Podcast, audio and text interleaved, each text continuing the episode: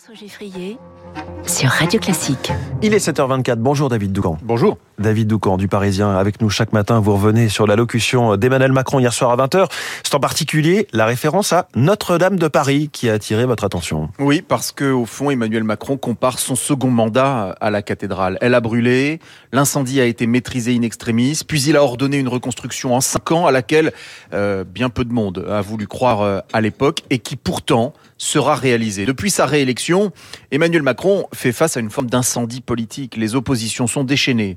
Les syndicats également, qui ne veulent même plus lui parler. La rue accueille les agitateurs les plus radicaux, certes ultra minoritaires, mais qui font des images hypnotiques pour chaînes d'infos en brûlant euh, des poubelles. Sa propre majorité s'excite, voire se divise sur fond d'arrière-pensée présidentielle. Et surtout, le cœur du problème, l'absence de majorité absolue, qui limite considérablement sa capacité d'action. Bref, il y aurait de quoi envisager de renoncer, se dire c'est impossible. Impossible, comme rebâtir Notre-Dame en 5 ans. En fait, Emmanuel Macron dit aux Français, et en particulier aux 28% qui lui restent fidèles, qu'ils peuvent toujours compter sur son volontarisme et sa détermination. Et ça peut-il suffire pour relancer ce second mandat?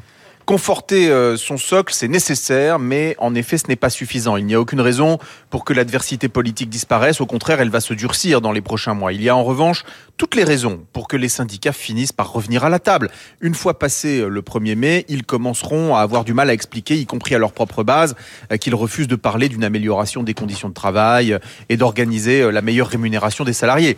Macron a inventé hier un nouveau concept celui des 100 jours, mais au bout d'un an. Hum. Euh, ce faisant, il reconnaît qu'il n'a pas su organiser cet état de grâce au début de son mandat, tel que le raconte euh, d'ailleurs avec force détails et anecdotes notre confrère Ludovic Vigogne euh, dans son livre Les 100 jours sans SANS. Emmanuel Macron le reconnaît donc, mais il n'en tire pas pour conclusion qu'il est à renoncer à quoi que ce soit. Au contraire, il sait très bien qu'il n'y a rien à espérer des partis d'opposition politique, alors il s'adresse directement à ce qu'il appelle toutes les forces de bonne volonté, euh, dans l'espoir d'être entendu et de trouver un chemin entre les deux dangers euh, qu'il a lui-même nommés hier soir, immobilisme et extrémisme. L'info politique de David Doucan tous les matins à 7h25 sur Radio Classique. Merci David.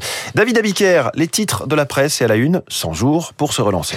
100 jours pour se relancer, c'est la une du Dauphiné après l'intervention d'Emmanuel Macron hier soir à la télévision. Pour l'opinion, c'est 100 jours pour faire oublier les retraites. Macron veut tourner la page. Titre pour sa part les dernières nouvelles d'Alsace.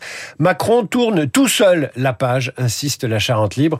Pour le Parisien aujourd'hui en France, le président cherche un second souffle. Pour les échos, il veut bâtir un pacte de vie au travail. À la du Figaro, Macron toujours et ses 100 jours, mais l'Italie également qui décrète l'état d'urgence face à la pression migratoire. Pour la Croix, le sujet du jour, ce sont les salaires des enseignants qui dégringolent. Quant à Libération, il propose à ses lecteurs un numéro anniversaire car Libé a 50 ans aujourd'hui.